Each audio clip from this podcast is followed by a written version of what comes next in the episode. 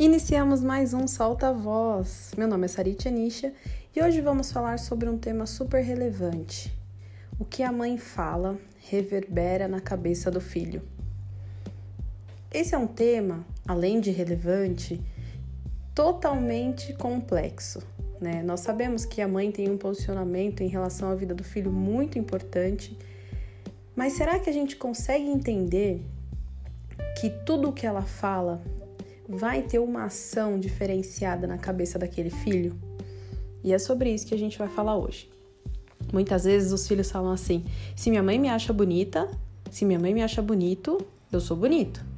Minha mãe tá dizendo, é verdade.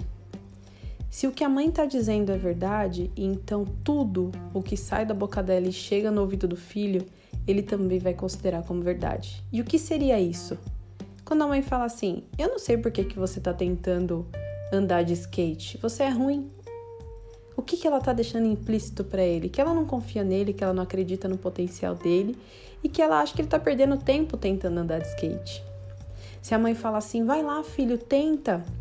Eu sei que você consegue. Eu sei que você consegue andar de bicicleta. E aí ele vai ficar tentando, tentando, tentando, porque ele sabe que ele tem uma confiança extra, que ele tem a confiança da mãe dele falando assim: ela sabe que eu sei, ela sabe que eu consigo, ela sabe que eu tenho potencial. São dois exemplos que normalmente acontecem com crianças. Mas vocês já imaginaram o que é a fala de uma mãe para um filho adulto?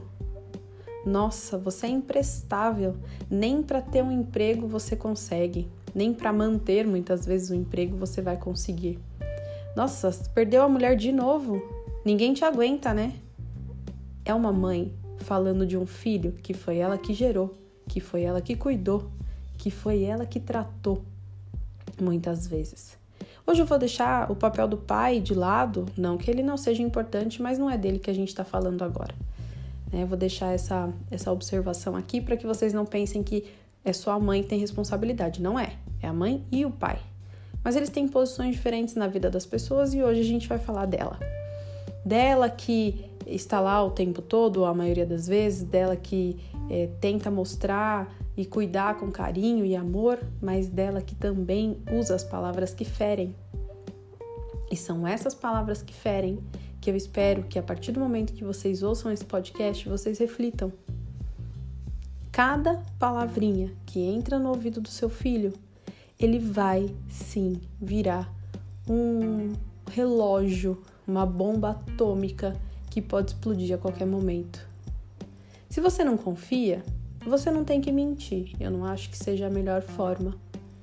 Mas deixa as coisas do jeito que elas estão. Se você confia, demonstre, diga a ele que sim. E se você acha que não deveria ser, Explique por quê. Não humilhe, não reduza, não minimize sonhos. Não diga que ele não consegue. Muitas vezes a mãe tem medo que o filho quebre a cara, e eu concordo completamente que ela tem esse medo, mas para que ele pare de fazer, ela minimiza aquela ação. E aí ele vai desistir, desistir de sonhos, de projetos, porque sim, mãe, você tem um impacto muito grande na vida do seu filho. Não esqueça disso.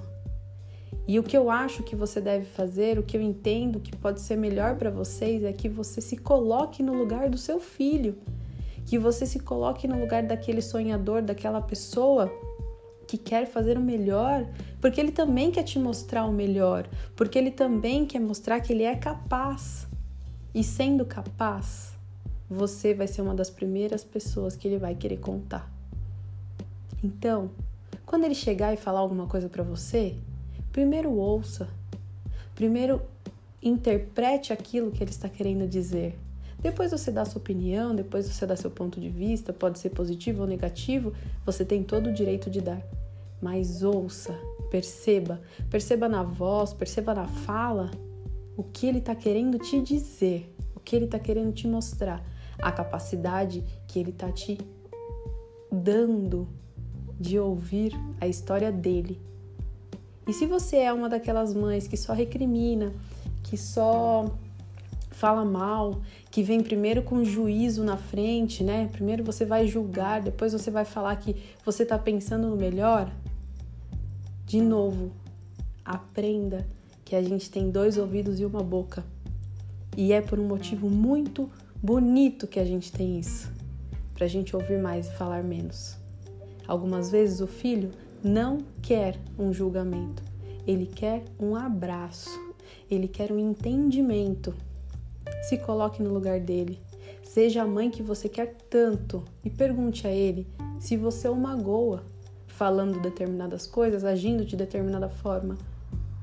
Tenha uma relação amigável com ele para que ele continue te contando as coisas, para que ele continue participando você.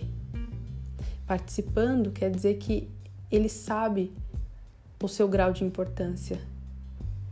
Mas você sabe o seu grau de importância na vida dele? Pense nisso. Seja uma ótima mãe para você e para ele. Com isso, vocês vão ter que entender o que isso significa para cada um. Espero que você reflita, espero que você goste, espero que você compartilhe com os seus amigos. Dói, mas é necessário a gente falar sobre isso. O Solta Voz fica por aqui e até semana que vem.